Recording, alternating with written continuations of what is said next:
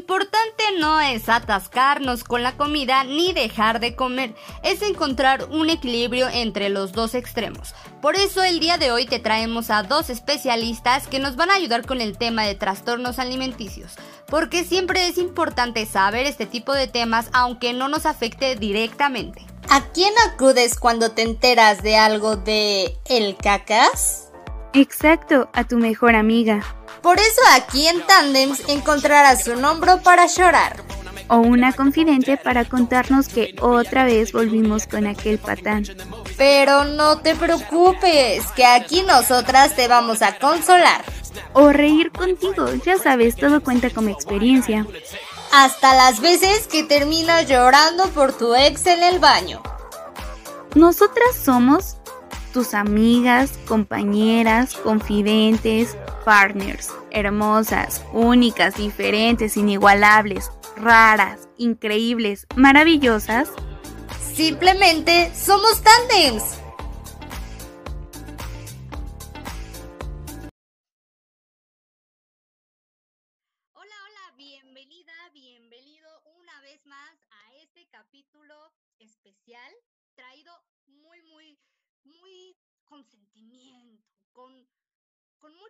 Porque es un tema que nos gusta a nosotras, que desde hace rato ya queríamos traerles para ustedes, pero no queríamos hacerlo solas, queríamos traerlo con especialistas.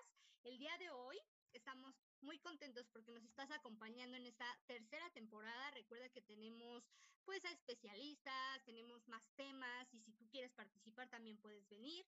No estoy sola, nunca estoy sola. Siempre estoy con Marianita, mi mejor amiga. ¿Cómo estás, Amix? Bien, Amix. ¿Y tú cómo estás? ¿Qué tal te trató el fin de semana Halloweenesco, Día de Muertos? Ay, pues ves que como quedé con mi maquillaje, nadie me dio calaverita, pero sí espantaba, sí espantaba. Ah, ese era el chiste, ¿no? Oye, pues qué cool. Y tocando este tema está más padre aún, porque lo que vamos a hablar el día de hoy se conecta, ¿no? De que le entramos el fin de semana bien y bonito, que a los shots, que al pancito de muerto, y ya se viene la temporada pesada, amiga, en la que comemos el recalentado y seguimos y seguimos, y la rosca de reyes y los tamales, y uno luego ya no sabe qué hacer con estos kilitos de más, y empieza uno solito a manejar la cabeza y a controlarse, pero pues no, no se puede, y pues el día de hoy este tema es para ustedes. Sí, pues este tema ya teníamos, como les contábamos, rato de que lo queríamos platicar, es trastornos alimenticios. Es un tema muy importante que nos pidieron porque muchas veces no sabemos cómo tocar estos temas delicados y no quisimos hacerlo solas. Estamos con nuestras especialistas que ya en, en capítulos anteriores estuvieron con nosotras, las queremos, las apreciamos, las adoramos y pues el día de hoy están con nosotras Amanda y Vicky. Adelante, Amix, preséntalas una vez más. Así es. Ya saben, como siempre tenemos pues a nuestra doctora Corazón. Ya saben que ella aquí es la que si necesitamos terapia, corremos con ella. Está disponible para ustedes quien quiera tomar pues alguna cita. Acuérdense que la salud mental es igual de importante que la salud física. Lo es. Qué mejor que sea alguien tan confiable como lo es nuestra doctora Corazón, que es Vicky. Vicky, mucho gusto de que estés a otro capítulo con nosotras. El gusto es mío por volver a este lindo espacio que tienen ustedes. Me encanta también compartirlo con ustedes y pues lo que se pueda dar de conocimiento, pues también. Mm. Muchas gracias, amiga. Y pues obviamente va de la mano con nuestro core power que necesitamos, que queremos, la salud física, no solo para vernos bonitas, sino para sentirnos igual de bien y pues para que en un futuro no muy lejano pues no tengamos ningún problema de salud. Y pues para eso tenemos a nuestra amiga Hola, Ami. Hola. Hola, siempre es un gusto aquí volver a compartir el espacio con ustedes. Muchas gracias por invitarme y estoy súper emocionada por este nuevo episodio. Creo que es un súper importante y creo que es un, un buen equipo para poder platicar cosas bastante interesantes, ¿no? En esta época del año. Sí, porque como dice, como dice Mariana, se vienen fechas difíciles, se vienen fechas bueno, que a todo el mundo nos gusta o a la mayoría nos gusta, pero es donde comemos y comemos y comemos y está padre también, es de lo que más me gusta de la temporada, pero ¿qué hacer cuando ya de repente te ves al espejo y dices, oye, ¿qué está pasando? ¿En dónde, ¿En dónde estaba mi fit y ahora estoy fat, no? Pero muchas veces estos comentarios que nos hacemos a nosotros mismos se vuelven más pesados y se vuelven más graves, ¿no? Primero hay que platicar.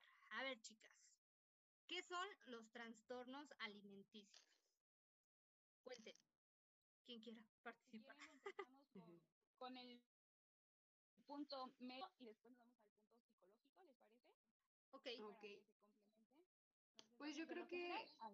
Yo creo, creo que, este, creo en mi opinión que sería mejor que Vicky tome primero la palabra, porque yo creo que debemos darno- darle el enfoque eh, psicológico primero, porque es lo que va a dar una manifestación física. Entonces yo creo desde mi punto de vista que lo más conveniente sería que Vicky empiece a platicarnos un poquito sobre estos temas.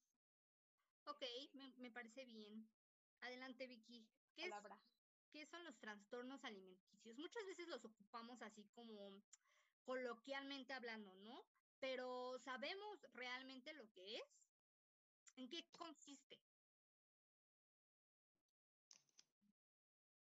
Bueno, gracias por la palabra. Eh, pues es una alteración debidamente clínica del estado cognitivo y emocional de un individuo. Y es este punto en el que cuando tienes un trastorno, en este caso de, de alimenticio o de la ingesta de alimentos, eh, pues es lo que no te hace seguir adelante con tu día a día, en tu cotidianeidad. Y que pues refleja este estado este, emocional que no está bien equilibrado con la parte biológica y tiene que ver mucho con esta parte de ingesta de alimentos, en, en la parte pues meramente biológico, ¿no? ¿no? El sistema eh, digestivo y todo esto. Entonces es, un, es una alteración y generalmente es clínica y se tiene que pues ver con un especialista, en este caso un psiquiatra, porque ya es una parte clínica, ya no es tanto de un psicólogo, que también se maneja junto con ellos. Sí, efectivamente, yo considero que los trastornos alimenticios, como su nombre lo dice, o sea, son alteraciones a nivel psíquico y a nivel emocional que tienen una repercusión física a final de cuentas. O sea, se van a, van a suceder en tu consciente, en tu subconsciente y se van a manifestar en tu físico. Y a final de cuentas es una, es una situación que se debe de abarcar de forma multidisciplinaria, porque, o sea, estás envolviendo tu salud mental que se está manifestando en tu salud física, en tu apariencia. Entonces son una serie de conductas que te van a llevar a una alteración en la percepción de tu persona, o sea, en cómo te ves, porque a final de cuentas estos trastornos ocurren cuando tú tienes una percepción errónea de tu, de tu persona, de tu físico, que te llevan a tener conductas nocivas para tu salud. Y por lo que, por lo que ustedes nos comentan, y gracias por, por darnos su, su punto de vista, es algo muy importante que no solo pasa cuando, cuando eres adulta o cuando eres chavita, creo que es algo que le puede pasar a cualquier persona, hombre, mujer, niña, eh, adolescente, ya adulto, ¿no? Porque viene a raíz de que ya no te sientes a gusto contigo mismo y entonces pierdes ese equilibrio en el, en el comer bien, comer rico, eh, comer de vez en cuando alguna, alguna hamburguesa o algo que, te guste y empiezas a ir a los extremos. O comes mucho, te atascas de comida para, para saciar eso, o empiezas a comer menos o a tener estas actitudes como de bul- bulimia, como se conoce, anorexia o estos atascones de, de comida, ¿no? ¿Qué es lo importante aquí? Mm, primero me gustaría diferenciar para todo nuestro público. ¿Cuál, cuál es la diferencia entre bulimia y anorexia? Cuéntenos, amigos. Bueno, creo que también es importante aclarar que nosotros, o sea, cotidianamente solo conocemos la anorexia y la bulimia, Mm, pero la obesidad y la vigorexia también están incluidas dentro de los trastornos alimenticios. ¿Qué, qué es la vigorexia, mix? ah, te voy a platicar, mira, la anorexia es, como tú dices, cuando dejas de comer. Cuando quieres, cuando para bajar de peso, dejas de comer, solamente este, consumes líquidos o ensaladas o realmente disminuyes o mm, evitas por completo carbohidratos, grasas y obviamente las proteínas, ¿no? Dejas de comer. La bulimia es en el caso que tú comentas, donde te das atracones de comida insaciables por ansiedad y después sientes un, tienes un sentimiento de culpa, de remordimiento y te induces el vómito por los atracones, por la culpa de comer. Luego, la obesidad obviamente también es un trastorno porque tienes estos atracones y tienes culpa, pero no, no tienes la necesidad o no tienes el sentimiento de querer vomitarlo. O sea, solamente comes, comes, comes, comes y sigues llenando, llenando, llenando. Y la vigorexia es como una especie de anorexia donde no comes, pero además tu obsesión por bajar de peso es tanta que no puedes depender solo de no comer, sino que te obsesionas con el ejercicio. Generalmente salen a correr muchísimo, corren horas o van al gimnasio tres, cuatro horas y además no comen. Entonces es un, no comen y hacen un ejercicio extremo, son esa, esa es la vigorexia. Ay, muchas gracias por, por contarnos. Yo la verdad es que pues no estoy muy empapada de estos temas y creo que muchas de, de, las personas eh, preferimos como darle la vuelta, ¿no? Es muy común decir, pues a mí no me va a pasar, pero ¿qué pasaría cuando tenemos a un amigo, a un familiar que sí le pasa y no sabemos cómo ayudar? Es importante estar informado, ¿sí o no, Amix? Claro, oye, y sobre todo, pues tener en cuenta que, por ejemplo, bien lo acaba de comentar Amanda, nosotros desde la primaria que te empiezan a enseñar todo este tipo de, a, brindar esta información, solamente te dicen de la bulimia y la anorexia y pues son malos para tu salud, pero nadie te dice que la obesidad y que la vigorexia también existen, ¿no? O sea, tú crees que a lo mejor comer, comer, comer, comer, comer, comida chatarra, comida y más comida es, normal, ajá. O sea, lo normalizamos desgraciadamente desde muy pequeños. O sea, yo creo que muchas veces la desinformación viene desde que somos muy pequeños, pero pues obviamente es información que no se brinda ni se busca ya hasta que tienes el problema, ¿no? O lo tienes tú o lo tiene algún familiar o algún amigo muy cercano, que obviamente no te gusta verlo en alguna situación, ¿no? Exactamente. Y qué bueno que ya platicamos sobre qué son los trastornos alimenticios, cuáles son sus tipos, pero ahora vámonos un poquito a profundizar. ¿Qué causa los trastornos alimenticios? Y para eso creo que estaría bueno que nos diera esta Vicky, pues el punto de vista psicológico. Vicky, ¿tú qué crees o qué, se considera como pieza clave porque empiezas tú a cambiar tus hábitos? ¿No? O sea, de repente estás bien y de repente empiezas a notar cosas que no te gustan o se nace con eso o no sé, tú cuéntanos, ¿qué le pasa a nuestra a nuestra cabeza, a nuestro ser, a nuestros sentimientos para empezar con un trastorno alimenticio? Eh, pues como había comentado Amanda, pues generalmente es por la forma en que nosotros nos visualizamos, nuestro autoconcepto y nuestra autoimagen en la parte de cómo nos vemos y que, bueno, en nuestra cultura se ve mucho esta parte de, bueno, tienes que estar delgado para ser guapo. No queremos a los gordos porque los gordos no son atractivos. Entonces esos trastornos se van de alguna manera inculcando en cuanto a lo que nos dice la sociedad, nos dice la televisión, nos dice las redes sociales y hasta la parte cultura en cuanto a las escuelas. Eh, eh, no sé si recordemos un poco nuestra secundaria, eh, es una etapa bastante difícil, un adolescente, en cuanto a lo que se va pues construyendo tanto emocionalmente como en su personalidad, como en su imagen. Para él, ¿qué es ser guapo? Para él, ¿qué es ser atractivo? Para él, ¿qué es ser parte de una sociedad o de un grupo de amigos? Es parte de eso también de que, pues, como dices, eh, los trastornos se ven más esta parte de los adolescentes, porque es donde más están más propensos a tener ese tipo de, trastornos, pero también puede ser niños, también puede ser de adultos.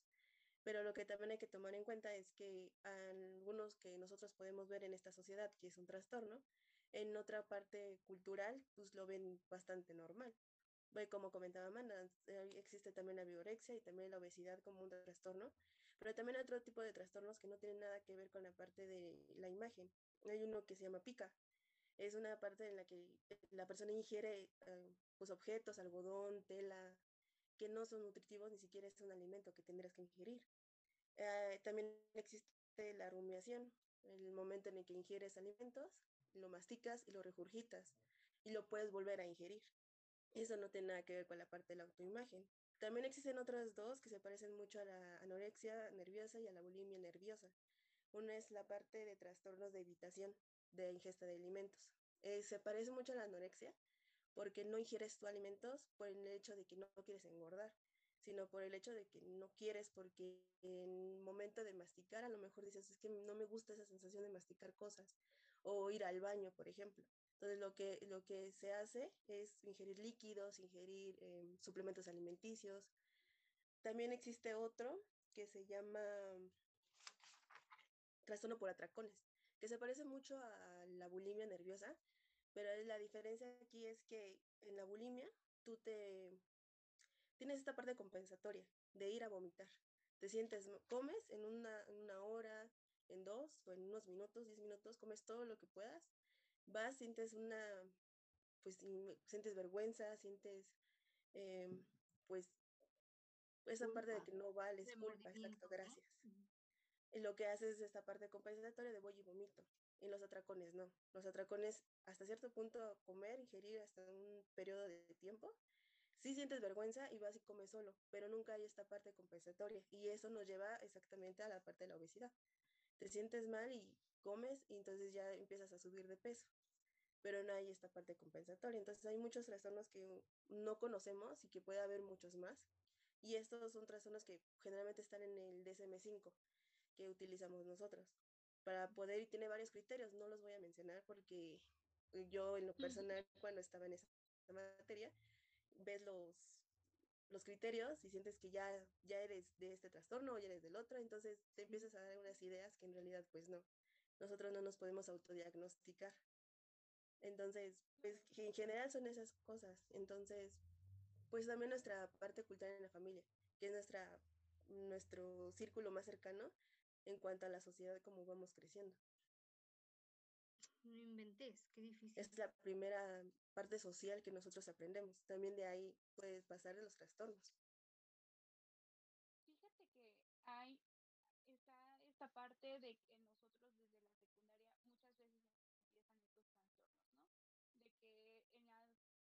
escuelas tiende a ser, o sea, ya a lo mejor ya ni en la secundaria, ¿no? En la primaria, que el niño gordito, y entonces lo ven y le hacen bullying, ¿no? Mm. Ay, es que mire, está gordito y que no sé qué. Y los papás te dicen, relájate, no pasa nada. Con el estirón vas a ver que vas a bajar de peso. Y entonces ahí volvemos a este punto de sí y no, o sea, sí hay una parte de él que se va a desarrollar, obviamente, ¿de dónde va a dar ese estirón? Si el niño no se alimenta bien, si el niño come chatarra, si el niño no hace ejercicio, si el niño se la vive jugando videojuegos. Entonces, ahí entra esta, esta parte, ¿no? De que nosotros, como, como familiares o como amigos, ¿qué podemos hacer? O sea, yo sé que a lo mejor el bullying es muy difícil de evitar.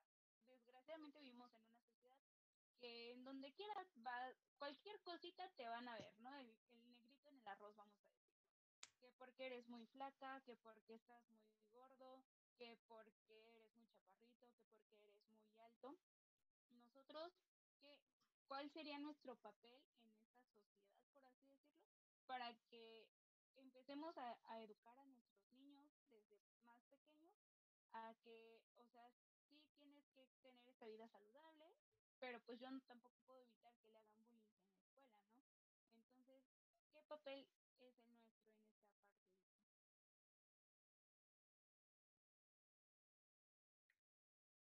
Pues va de la mano mucho de la parte de la comunicación con la familia, porque es lo que tú aprendes a hacer.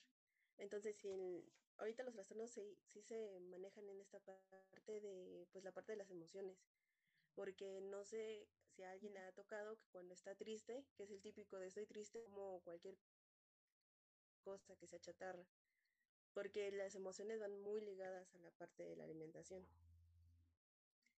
Entonces, pues también tener una buena em, pues conocimiento emocional que tienen las personas, que los papás ayuden a los niños a entender que sí, a entender que ya están saciados, ¿no? Eso me, me podrá también ayudar Amanda en esta parte de cómo es la alimentación y cómo ellos también pueden aprender a, pues, saciarse, ¿no? Porque es el autoconocimiento, saber qué es bueno, qué, es, qué alimentos son buenos, qué alimentos son malos.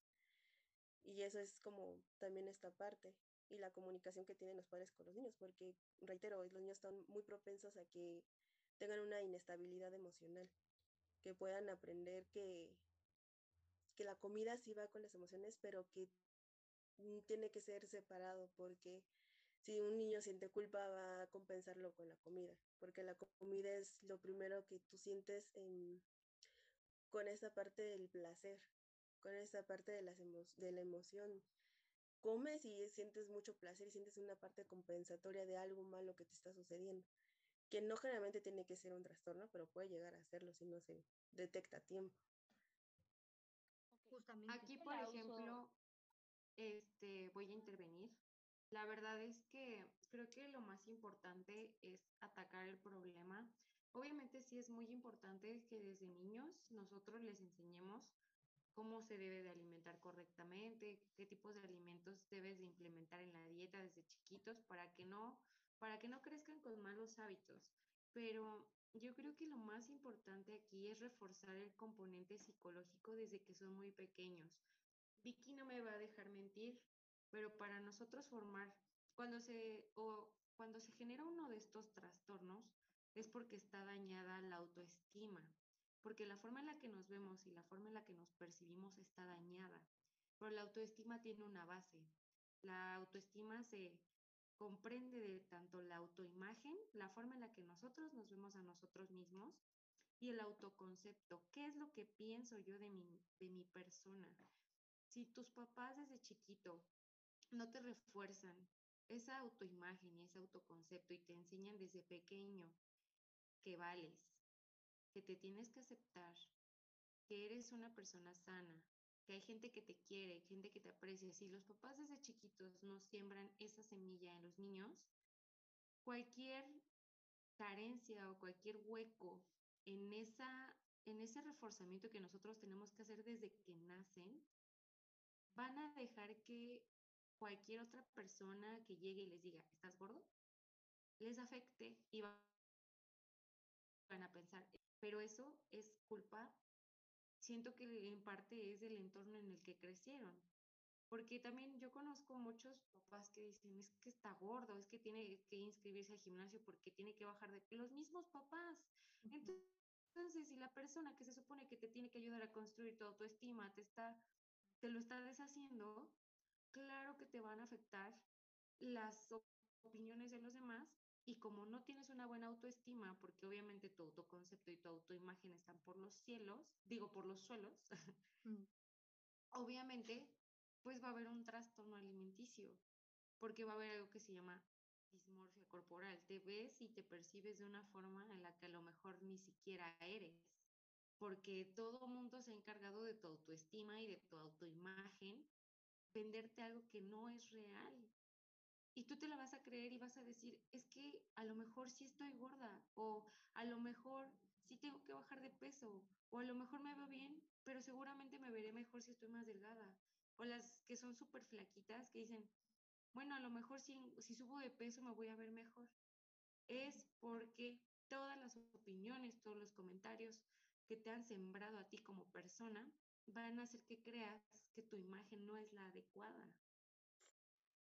Y este trastorno de verte como no eres te va a llevar a conductas nocivas que no solo van a tener una repercusión física, obviamente, sino que internamente tu salud se va a ver dañada en todos los sentidos sabidos y por haber.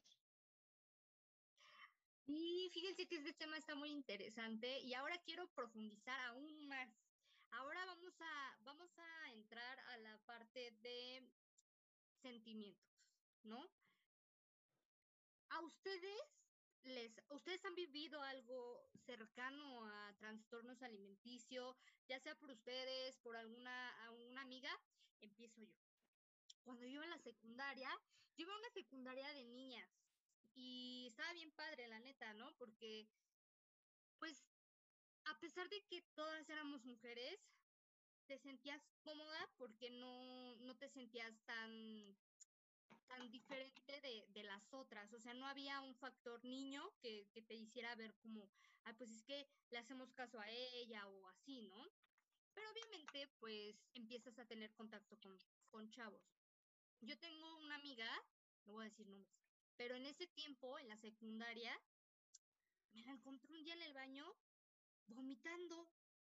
Y yo pues me asusté, ¿no? Y porque en mi cabeza todo eso siempre ha sido como malo, malo, malo, ¿no? Y le dije, oye, ¿qué onda? ¿Qué onda? ¿Qué está pasando? Y me dijo como, cuando yo quiera, lo dejo. Y entonces, como que mi cabeza dijo, ¿será? Pero a mí, por ejemplo, siempre, siempre me ha dado mucho miedo como, pues a ver, voy a vomitar, ¿no? O, ay, pues a ver, este, a ver qué pasa. Sí me veo al espejo y de repente digo, no manches, ya subí de peso. Pero también otros días me veo al espejo y me digo, estoy una mazota, ¿no? O sea, como que siempre trato de encontrar ese balance. La verdad es que yo he tenido una infancia muy pa padrísima, nunca he vivido de cerca este tipo de, de situaciones, afortunadamente, pero ¿qué hacemos? Y, y, esto es algo ya como más de amiguis, ¿no?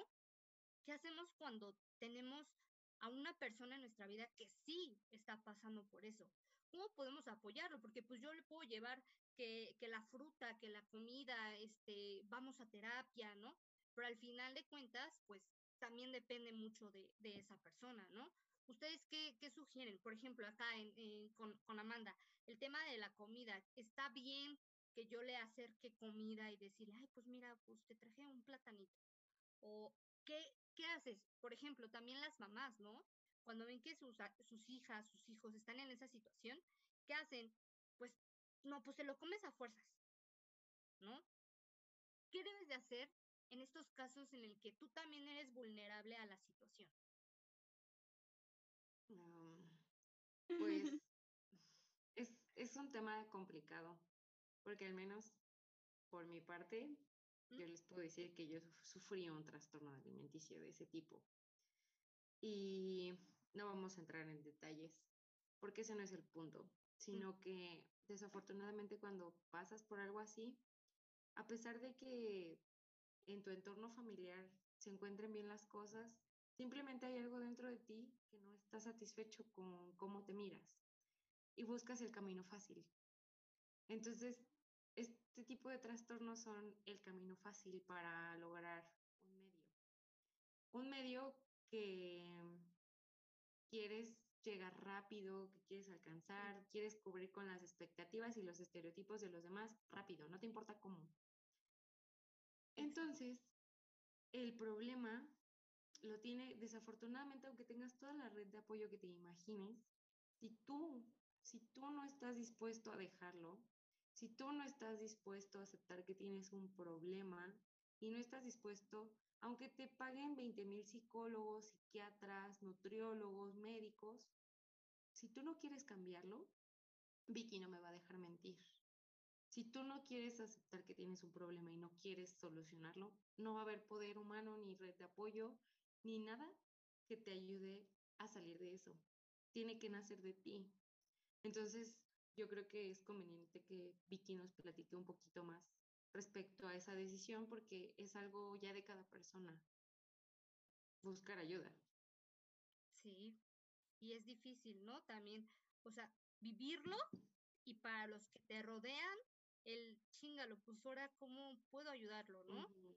Esa impotencia de, es mi amiga, la quiero mucho, o es mi amigo, lo quiero mucho, y claro. no puedo hacer gran cosa por apoyarlo, solo puedo estar ahí, pero Exacto. es su decisión al final, ¿no? ¿Y ¿Qué opinas, Vicky? Ay, perdóname.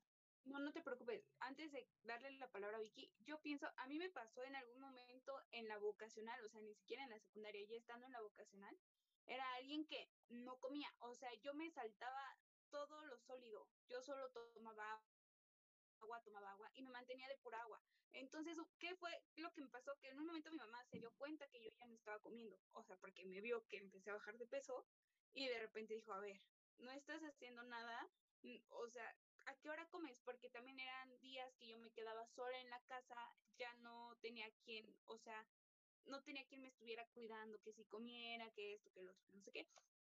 Entonces empiezo a dejar de comer y ya cuando dejo de comer, pues empiezan los problemas, ¿no? Porque como yo te comentaba en, alguna ocasión, cuando tú dejas de comer, no solamente es tu parte psicológica, sino también tu salud física. Entonces, ¿qué pasó? A mí me, empezó, me detectaron la hipoglucemia en, en ese momento, porque obviamente pues si yo no consumía azúcar, no consumía grasas, no consumía proteínas, no consumía verdura, nada más que agua, mi cuerpo de dónde iba a sacar esa energía. Entonces me llevan al doctor y me manda obviamente unas gotas para tratar la hipoglucemia que me dio en ese momento por la falta de alimentos, me manda un plan alimenticio para que yo pues me reponga de esos meses que estuve yo sin comer. Y mi mamá me mandaba mi fruta, que mi manzana, que esto, que lo otro. Pero no, o sea, yo seguía en ese plan de no es que si como voy a engordar y me voy a ver gorda.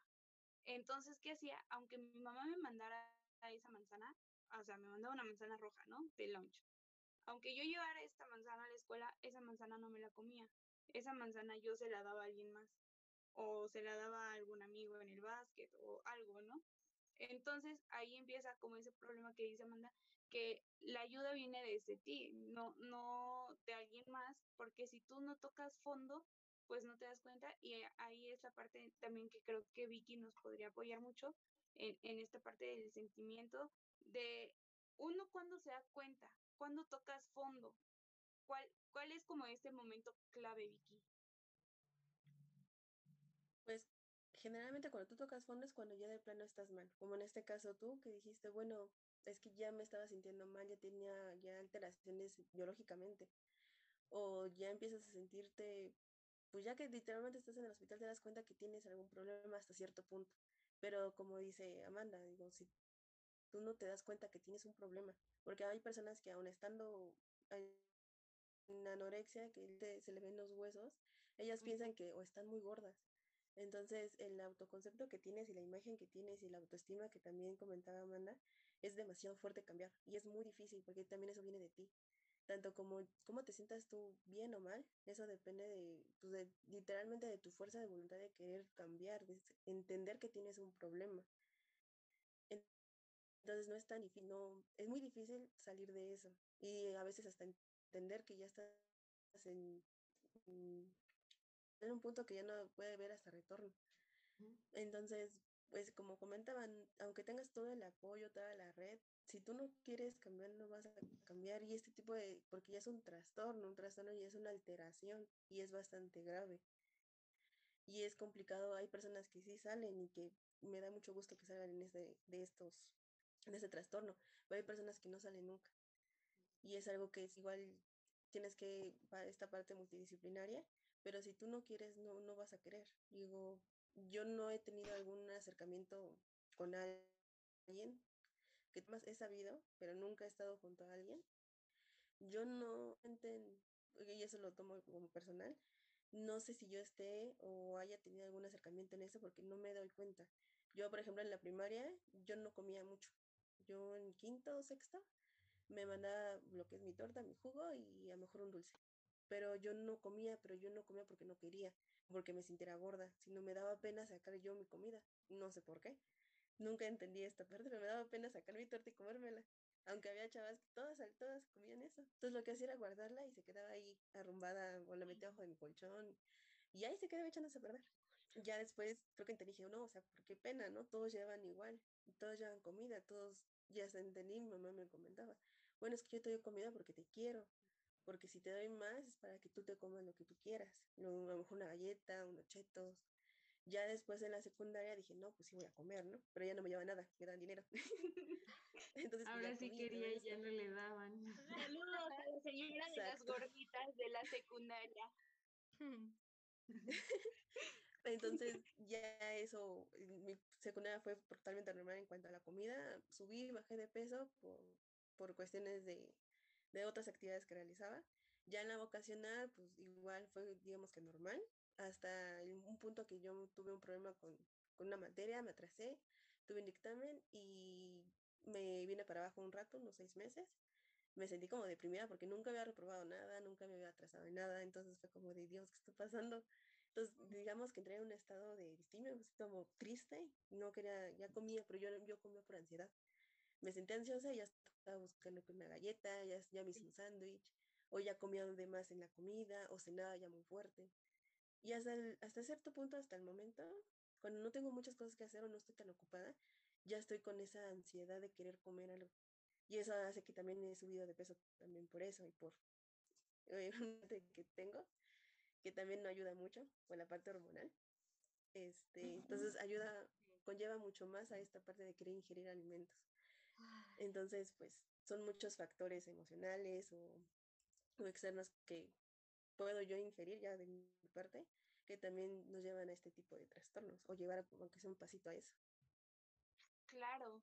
Y era lo que en algún momento comentamos con Amanda en el capítulo con ella, de que muchas veces, y yo se lo dije, yo por más que quiera bajar mucho, mucho de peso y verme con una cinturita de avispa estilo Talía, no lo voy a hacer, no lo voy a hacer porque mi fisonomía no es así, o sea, de mi herencia familiar, pues todos son caderonas, con alga grande, o sea, de busto grande, de espalda muy ancha. Y aunque yo quiera bajar de peso, voy a bajar de peso, pero voy a seguir manteniendo como la estructura, o sea, a lo mejor voy a bajar grasa corporal, pero mis huesos no me los voy a hacer más chiquitos, o mi parte de la anchura de los hombros, pues tampoco las voy a hacer más delgaditos, ¿no?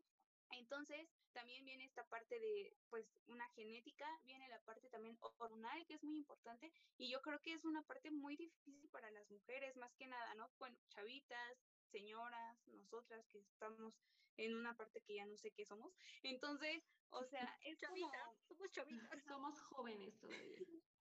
Jóvenes adultas empoderadas, o sea, es un, la parte hormonal es algo muy cañón porque también pues dependes de eso, ¿no? Hay, hay gente que, por ejemplo, eh, pues puede bajar muy fácil de peso, pero pues cuestiones hormonales o que te tomas a lo mejor las pastillas, tus anticonceptivos, que tengas el implante, todo esto, también tiene una contraindicación a, a, veces en el peso, ¿no, doctora Amanda? Sí, mira, hablando respecto a eso, o sea, ahorita nos vamos a enfocar como hablar un poquito sobre las mujeres. O sea, los hombres obviamente tienen estos trastornos también, claro, pero definitivamente en las mujeres nos tocó la parte fea del cuento hormonalmente, porque la relación aquí entre el estrógeno y la, o sea, los estrógenos que son las hormonas femeninas que nosotras tenemos, lleva una correlación muy cercana con el tejido graso, con el tejido adiposo. Entonces va muy de la mano el tema hormonal y el tema del peso, porque cuando hay cambios en el, en el tejido adiposo, que es la grasa, pues los cambios hormonales también se van a ver afectados y viceversa. Cambios o alteraciones hormonales va a haber repercusión en el tejido graso. ¿Esto por qué? Porque además, o sea, a pesar de que somos mujeres y a pesar de que tenemos las mismas hormonas, no van a funcionar de la misma forma las hormonas en todas. Conocemos a la típica amiga súper delgadita que se estresa y baja de peso, se chupa completamente. Y tenemos por el otro lado a la amiga que se estresa igual y sube de peso así descomunalmente, porque tienen cuerpos diferentes, a pesar de que somos mujeres, a pesar de que tenemos las mismas hormonas, nuestra síntesis, nuestro proceso hormonal, nuestra fisiología se va a comportar de forma diferente en cada una de nosotras. Ahora, algo que tú mencionaste también es súper importante, la genética. Esto que dicen, ay, es que yo quiero ser como ella o busco mi físico. No, o sea, ningún físico va a ser igual al de nadie. O sea, si, por ejemplo, si ahorita Su, si a ti, si a Vicky, a mí nos dan exactamente la misma dieta y nos dan el mismo plan de entrenamiento, así pensemos lo mismo, nuestro cuerpo va a ser completamente diferente. Y hay una frase que me gusta mucho que dice, no busques ser la mejor versión de alguien más, busca ser la mejor versión que tu genética y tu complexión te lo permita. O sea, porque tú, por ejemplo, podrás decir, no sé, yo quisiera así tener una forma de reloj de arena, o sea, jamás en la vida, porque mi, o sea, mi, mi estructura no tiene, como dices, una mini cinturita, mis caderas no son muy anchas, pero claro, tú puedes trabajar en aumentar tu masa muscular en los glúteos, en las piernas y disimularlo, ¿no? Pero la verdad es que hablando del componente genético, hablando del componente hormonal, hablando del componente ambiental, porque también el y el entorno en el que te desarrollas, pues obviamente la comida que comen en casa de Su es diferente a la que comen en mi casa, a la que comen en casa de Ilse. Entonces una niña va a crecer diferente por el simple hecho de vivir en una casa diferente, a pesar de la genética, a pesar de las hormonas. Entonces es un evento, o es una serie de eventos, no llamémoslos desafortunados, simplemente eventos que van a condicionar tu estado de salud y tu estado físico hablando de comportamientos, de cultura, ya lo decía, ya lo decían, o sea, también la situación cultural de la alimentación es básico en cómo se va a desarrollar alguien. Entonces es un, o sea, solamente es un pequeño granito en esta inmensa playa que te va a llevar a la persona que tú eres con los trastornos o no que tengas. Pues sí, y, y también me, me alegra compartir, por ejemplo, lo que, lo que decían ahorita. En, en pandemia, muchos nos aventamos al home office y es cierto lo que dice Vicky, de repente ya no tienes nada que hacer y empiezas a ir a buscar que, que, las papitas, que las galletitas. A mí me pasa mucho, por ejemplo, que me, me pongo nerviosa. Yo soy la persona más estresada del mundo. O sea, de verdad, que, que no me llegó un correo, ¿por qué no me llegó? que a las 8 tengo que estar en mi casa y faltan 5 minutos y no estoy ahí, me estreso, o sea, de verdad. Y me empieza a dar por querer comer. Y es justo lo que decía Vicky, eh, de repente mm, que tratas de saciar como ese, ese nervio y comes y comes. O también me pasa mucho lo de que estoy triste y como, y quiero comer y, y como y como y como pero, pero no es como que esté triste todo el tiempo, sino, sino como que de repente un día mal, mal, me permito yo comer, comer que el helado con chocolate, con más chocolate, así, me lo permito, ¿no? Pero porque yo sé que no es siempre, ¿no? Yo no sé si eso esté bien o esté mal, pero yo me lo disfruto. Así también, por ejemplo, que de repente se me antoja mi hamburguesa y digo, pues ni pedo, de aquí soy, me la como la disfruto, la disfruto y ya ni modo, o sea, ya el resto de la semana pues tratas de comer bien, ¿no? Creo que es tomar un balance, ¿no? También eh, ahí depende mucho de, de, como dice esta Amanda, de nuestra familia, de cómo nos están educando, cómo nos están apoyando. Mi mamá siempre me mandó lunch, hasta, hasta la superior me mandó lunch y yo se lo agradezco mucho porque de comer nunca me, nunca me faltó, ¿no? Y de repente yo veía que mis amiguitas así, pues llevaban su, su dinerito y no les alcanzaba y yo, ah, mira, mis quesadillas. Alimentaba a las demás. Alimentaba. A Vicky le daba pena sacar su comida y ahora es un orgullo ser la de los toppers. una vez nos, este, paréntesis, una vez nos corrieron, les voy a contar, nos corrieron del salón en la boca. Porque lo apestaron a garnachas. El, no, pero peor. En la peor. ahí les va paréntesis, para no bajar los ánimos, amigos. En la vocacional yo llevé mis quesadillas, por lo regular siempre me mandaban sincronizadas y mi fruta, ¿no? Entonces yo llevé mis sincronizadas y de una mordida y la pasas, ¿no? Somos siete amigas de las, de las, ocho amigas de las raras. Bueno, siete y media. Siete. Éramos siete en ese momento. Éramos siete. Entonces, pues una mordida y la pasas. Órale, pues, se nos acabó. Y todas teníamos hambre, pero teníamos clase de contabilidad. Entonces, yo tenía mi manzana. Y ahí me puse a limpiar, este, que tenía una regla. Me puse a limpiar mi regla y que la empiezo a partir en cachos iguales para que a todas los tocara una, un pedacito de manzana, ¿no? Y que me regaña la maestra y me corre. me corre así del salón. No, no, no, es que estás haciendo este tu, tu desmadre aquí. Vete del salón. Pero era la maestra buena onda. Yo por eso, pues empecé a Susana, ¿no? O sea, ya le habíamos colmado la paciencia en ese momento. Sí, porque todos estábamos grite y grite. Y entonces yo dije, pues ni pedo, pues, ¿qué hago? Me fui todo. Desde mi perspectiva, yo estaba sentada en, en, en, las escaleras del pasillo y yo dije, bueno, pues ya ni modo, me quedo aquí. De repente volteo y vienen todas detrás de, de mí. Y yo, pues chinga, pues ¿qué pasó? Esa fue mi perspectiva, pero ahora les va a contar Mariana su, su parte. ¿Qué hicieron? Pues es que amigos, una es una para un, todas y todas para una, ¿no? Somos. Entonces corren a Susi del salón y nosotras nos quedamos así como, no manches, pero pues nos iba a dar manzana a todas y nos vamos a quedar sin comer y se salió con la manzana, güey. Entonces, pues, ¿qué haces? O te quedas en clase o comes. Ajá, o sea, no hay más, no hay más opciones.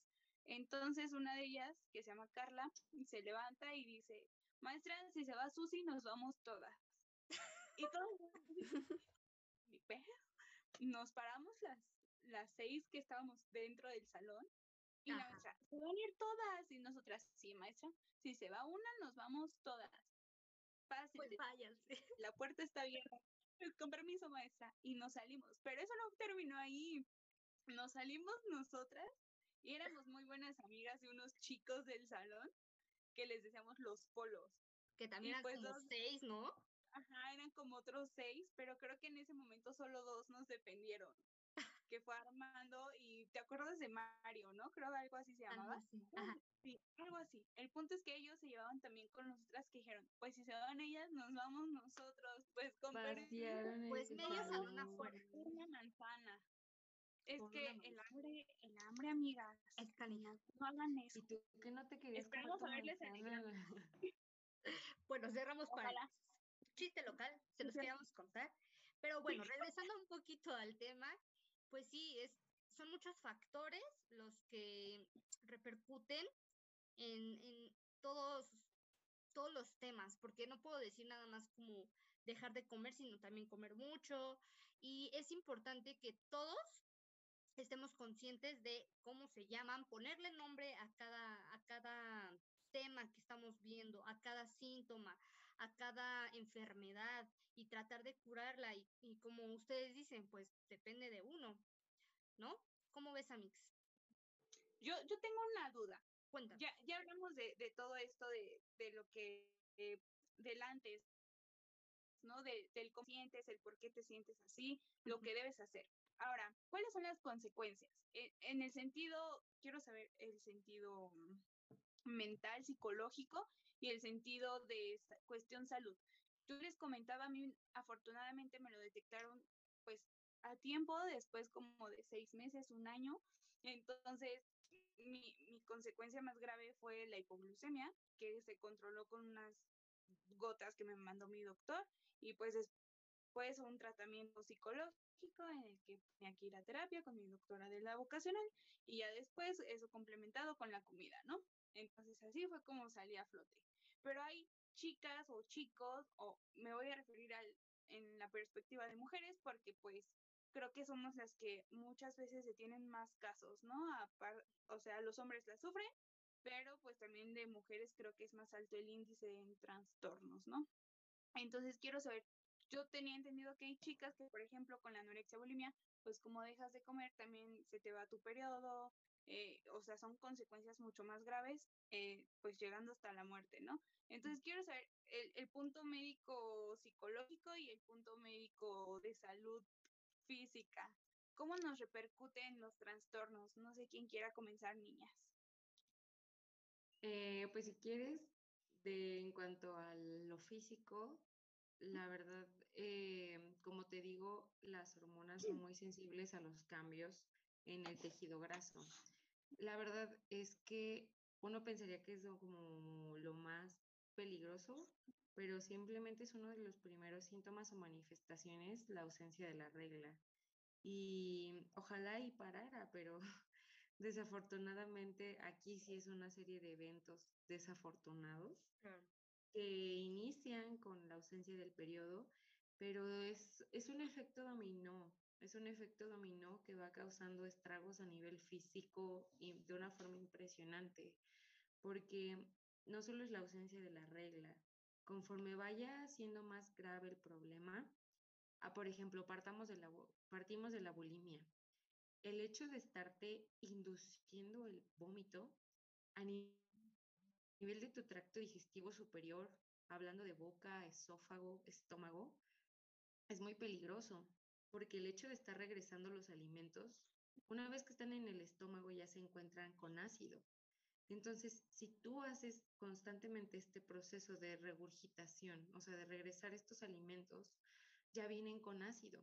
Entonces, ese ácido va erosionando la mucosa del esófago, donde puede haber un cambio del tejido del esófago que a la larga lo puede convertir en, en cáncer. Entonces, o sea, es, es terrible. Además de que las, las, las personas que son bulímicas, de crónicas, o sea, de más tiempo, tienen mal aliento, ese mismo ácido empieza a erosionar los dientes, entonces empiezan a tener problemas dentales, se les pueden caer los dientes, eh, o sea, físicamente es muy desagradable el efecto que tiene. Además de que obviamente la desnutrición, síndrome de mala absorción y la pérdida no solo de grasa, sino que como no estás absorbiendo las proteínas que necesitas, los carbohidratos, porque los estás regresando antes de que tu cuerpo los absorba, no solamente vas a perder la grasa, sino que también vas a perder el tejido muscular. Luego la anorexia, si no comes, si no recibe tu cuerpo glucosa, que es lo que necesita para tener energía, para sacar pilas, el cerebro, el cerebro come glucosa. Entonces, vas a tener somnolencia, vas a estar cansado y se va a empezar a manifestar como un déficit neurológico de leve a severo, porque las neuronas se alimentan de azúcar.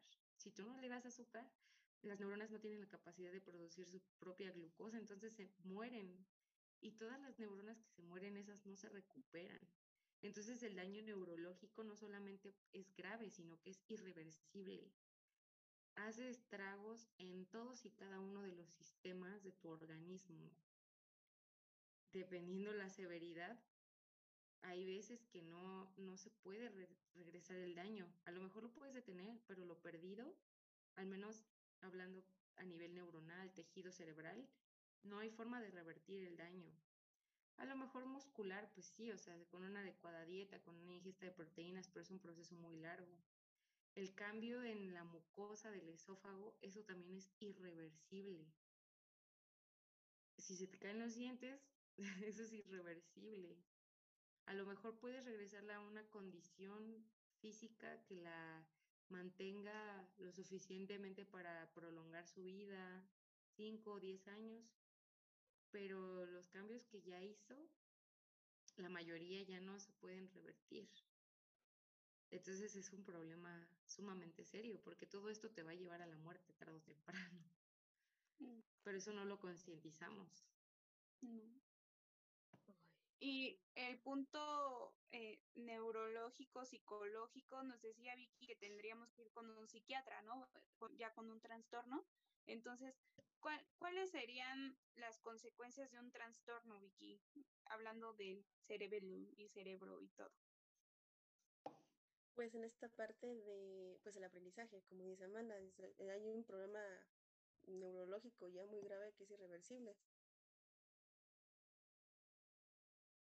Diferente manera, la parte motora, la parte visual, la parte eh, de memoria, la parte eh, frontal, que es la parte de juicio, todo esto. Entonces, la toma de decisiones. Entonces, si hay un problema y hay un deterioro bastante grave de la parte este, estructura neuronal, pues ya no puedes, ya no aprendes adecuadamente, a lo mejor y, eh, pues ya no tienes esta parte de la memoria, a lo mejor ya no recuerdas cosas, a lo mejor este, pues ya no tienes un juicio, ¿no? Porque como hay una reducción de ese, como comentaba Amanda, yo sinceramente no sabía eso y me impresionó.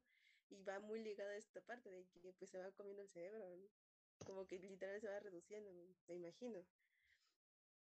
toda esta parte. Entonces, pues pierdas muchas cosas en esta parte de pues mentales, procesos psicológicos este, superiores, que es el habla, el aprendizaje, el poder procesar todas las imágenes, eh, procesar lo que te están comentando, a lo mejor ya no entiendes porque ya no, ya estás de igual manera, esta parte del cansancio, ya no quieres hacer cosas, ya no vas con tus amigos, ya no quieres ni levantarte de la cama, te cuesta caminar, entonces ya no, no convives con tus amigos, no convives con tu familia, estás en un constante estrés de querer eh, o estar muy delgada o un constante estrés de que ya no, ya estás muy gorda. Entonces, pues te estresas todo el momento y tiene que ver con esta parte del estrés, pues parte química, ¿no? En una parte de, de la parte fisiológica. Entonces, pues ya no vas a la escuela, ya te cansas mucho, o sea, te, te aíslas prácticamente de todo el mundo. Y, y como, que, como comentaban, aunque tengas todo el apoyo, hay personas que no van a estar constantes en ese apoyo. Se van a empezar a alejar porque piensan, bueno, no es que no es mi problema, ¿no? A menos de que seas parte de familia o un amigo muy cercano, muchos dicen, se les encuentra desagradable estar ahí con alguien que tenga algún trastorno. Entonces pocos están contigo, pocos dicen, pues no es mi problema, entonces que lo resuelva ella. Entonces, pues esta parte social es devastadora también.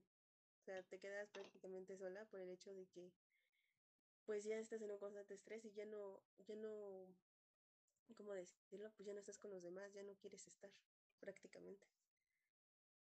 Sí, es muy difícil, pero nos alegra mucho tener esta información a la mano para que tú allá en casa también puedas acercarte a las personas que tú veas que están haciendo algo extraño por ahí, platicar con ellos y si tú estás pasando por esto, también acercarte a alguien y buscar dentro de, dentro de ti esa fuerza que es la única que te va a sacar para adelante. Amigas, acompáñenme rápidamente a las rapiditas de la semana. Estas son las rapiditas de Tandems. El 9 de noviembre se celebra el Día Mundial de la Adopción en homenaje a un acto legal y de amor que permite dar a niños y jóvenes huérfanos una familia y un hogar. Se pretende crear conciencia y sensibilizar a la población mundial acerca de la importancia de la adopción, así como obtener los fondos necesarios para ayudar a las familias que atraviesan por este proceso jurídico. Pero no solo eso se celebra esta semana. El 11 de noviembre se celebra el Día del Soltero, una fecha que surgió en China pero que ya se ha extendido a todo el mundo. Tiene como objetivo celebrar el orgullo de ser soltero y actualmente se ha convertido en una de las celebraciones más importantes del comercio online. Es por eso que también se conoce como el Día Mundial del Shopping. Muchas tiendas, centros comerciales y comercios inician la temporada de descuentos con la celebración del Día Mundial del Shopping, anticipando la llegada del Black Friday, o el Buen Fin para los mexicanos, que se celebra el último viernes del mes de noviembre. Entre las ofertas se pueden conseguir descuentos especiales en celulares, televisiones, gadgets, ropa, juguetes, aparatos electrónicos y varias categorías de artículos seleccionados. Y si no sabes qué regalarle a tu soltera o soltero favorito, también el 11 se conmemora el Día de las Librerías, una fecha que busca volver a impulsar el hábito de la lectura y a las librerías como un centro en el cual promover y enriquecer la cultura. Sabiendo esto, Puedes adoptar un soltero y llevarlo a celebrar el día del shopping en una librería. Estas fueron las rapiditas de Tandems. Bueno, chicos, pues hay un tema demasiado difícil, complicado, muy fuerte. Esperemos que te sirva de algo a tus seres queridos igual, amigos o personas de tu familia, si están pasando por este trastorno, apóyalos. Créeme que no es nada fácil salir de algo así. Y pues viene una temporada muy cañona también para las personas que tienen algún trastorno o lo están comenzando a tener. Atiéndanse, creo que es la mejor temporada. Creo que nunca es un mal momento para empezar a cuidarte, tanto física como mentalmente, ¿no? ¿Cómo ves, amiga? Pues sí, viene, viene una temporada feliz, y está padre vivirla así. Si te toca comer, pues no sé, que el pozole, lo que hagan en tu casa, mira, tú come con mucha felicidad, disfrútalo, ya después vas a encontrar este equilibrio. Tú trata de mantenerme en medio, eh, mantenerte en medio, no en los extremos, no comas atascadísimo. Tampoco dejes de comer, disfrútalo y queremos agradecerles a nuestras invitadas del día de hoy porque siempre nos están apoyando y pues no manchen, o sea, ustedes ya en profesionales ya nos están dando todos los consejos y nos están arreglando todas nuestras dudas. Muchas gracias, Amanda. ¿Qué le quieres decir a nuestro público? No, muchas gracias a ustedes. Me encanta estar de nuevo compartiendo este espacio tan bonito. La verdad es que creo que, podemos decir en voz alta lo que muchas personas no, no se han animado a hacer. Acérquense, aquí sí aplica, acérquense a quien más confianza le tengan. Sepan que no están solos, o sea, es lo más importante, no están solos y siempre va a haber alguien que esté dispuesto a apoyarlos incondicionalmente, no lo duden. No lo duden en acercarse a alguien. Acércate a tu tandem. Obvio. a nosotras. Muchas gracias también a Vicky. Ay, perdóname, perdón. no, no, no, adelante. Vicky, muchas gracias. No sé qué quieras decirle a nuestro público que nos escucha y nos ve. Eh, pues primeramente agradecerles a ustedes también por el espacio. Eh, pues espero que lo que hayamos platicado a lo mejor les haya movido un poquito para, como dice Amanda, acercarse a alguien de confianza y si ya ustedes se conocen, tienen esa parte de autoconocimiento y saben que tienen un problema, pues acercarse a quien sea, un amigo, a un familiar, hasta alguien que, que conozca, les genere confianza. También es muy importante que ellos puedan pues acercarse a, a tratarse, ¿no? Porque como la salud física, también la salud mental es súper importante para estar bien y en equilibrio. Así es, amiga. Mente, cuerpo y espíritu. Muchas gracias por estar el día de hoy con nosotras. También a ti, muchas gracias, amiga, por sacar todo eso que llevabas dentro, compartirnos tu experiencia y pues te queremos decir a ti en casa que te ames mucho, comas mucho bien. Sí. sobre todo que tomes agua y te cuides. Síguete lavando las manos, usando. Oye, y si, exacto. Si tienen dudas, preguntas, ya saben, escríbanos. Les vamos a dejar aquí las redes sociales de nuestra querida Amanda y Vicky.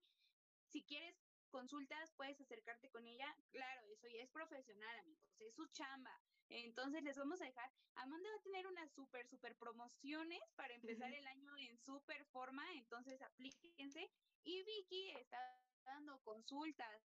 ¿eh? Entonces, si necesitan ayuda psicológica, también claro que sí, les dejamos ahí los números y el contacto de nuestras queridas amigas, compañeras de esta aventura. Y pues si tienes aún más dudas, no te olvides de escribirnos a nosotras en arroba equipo tandems, en Instagram, estamos en Facebook como Tandems, en Spotify y en YouTube nos encuentras como Tandems equipo. Un de estar con ustedes, un capítulo más. Susi, muchas gracias, amigos. Muchas gracias. Les amamos.